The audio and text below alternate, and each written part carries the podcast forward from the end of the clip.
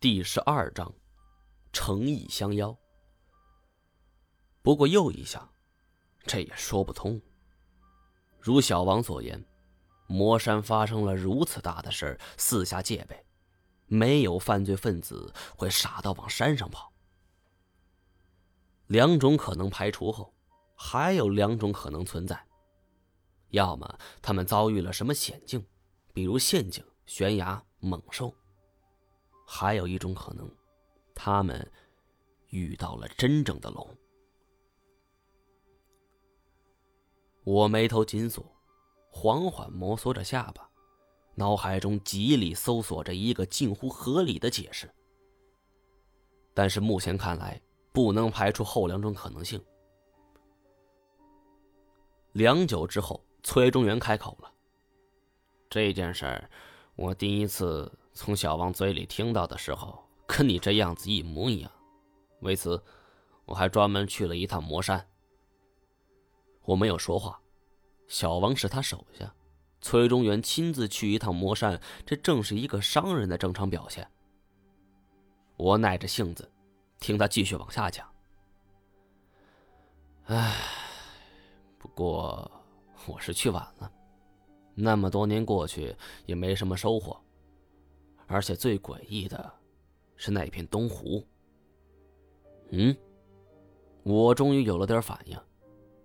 故事中的秦老汉最初遭遇飞龙在天的时候，就是在东湖。我想，如果我和崔中原异地而处，我也会去东湖一探究竟。毕竟那里是第一案发现场。我到了东湖之后，大失所望。崔中原打了个响指。身边年轻人拿了一个文件夹，递到我手里。我打开一看，发现里面全是照片，虽然没有任何注释，但是从其中景色来看，那就是东湖无疑了。这片湖，当时我还请人做了专业的数据测量，最后结论，妈的，这湖才三四米深。俗话说得好，浅水难容真龙，这么浅的水。怎么可能容得下一样跟火车一样大的龙呢？他的话有理，但我却想到在八百媳妇黄林中遭遇的那条超级巨蟒。那条巨蟒按照尺寸来说，绝对是怪物的存在。在这之前，我也想不到地下世界会有如此神奇的生物。我望着东湖照片，忽然又想到一种可能性。这条龙如果它不属于东湖，而是从别的地方游来的呢？东湖有没有连接其他水系？小王是当地人，听老人们说，呃，东湖本来是连接长江的，不过从六十年代起就封闭了这条水道，如今的东湖成了一片半封闭的湖水。这个回答看似否定了我的猜想。但是我并不甘心，抛出了另外一个十分关键的问题。据你所知，东湖有没有遭遇过干旱期？小王想了一下，没有。那你仔细想一想，以前你在老家，现在离家这么多年，从未见过吗？家里有没有人跟你提过？小王想都不想，十分肯定，没有。我弯着手指敲了敲照片，真相大白了。东湖的下面某处地方一定有一个地下水洞，连接着某处水域，不排除是长江。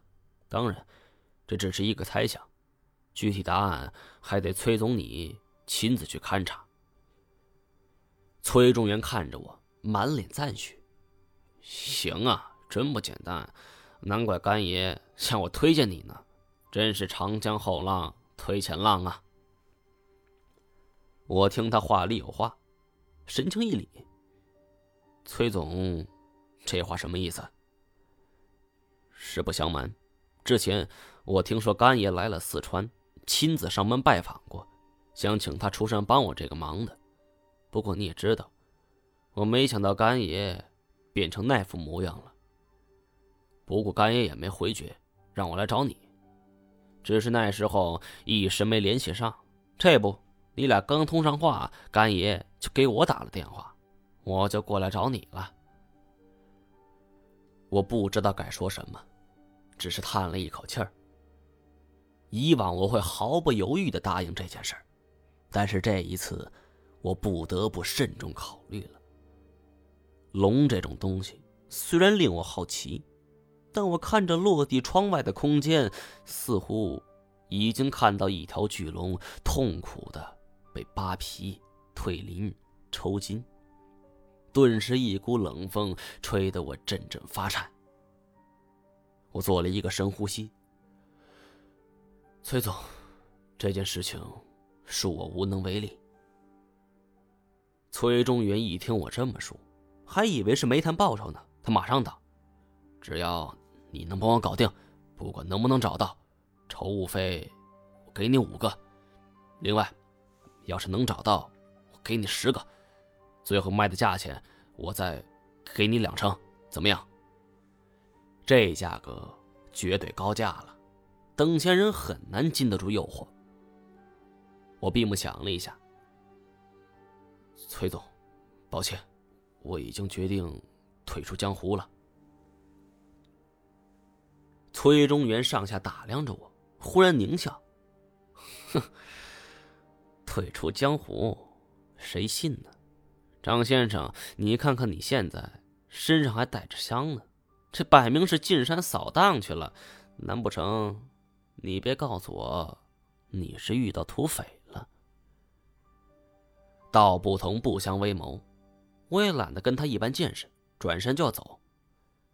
崔中原见我不是说笑，连忙道：“这这这，张先生，一上来我就带你来扛我场子，足以见我诚意了。你可别敬酒不吃吃罚酒。”说完，他摘下了墨镜。一见他左眼，我不由暗暗惊讶。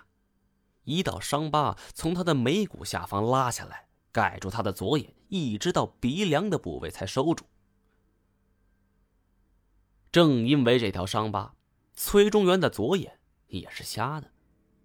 从这条类似刀伤的痕迹来看的话，崔中原是被一种大型猫科动物所伤，是老虎还是豹子？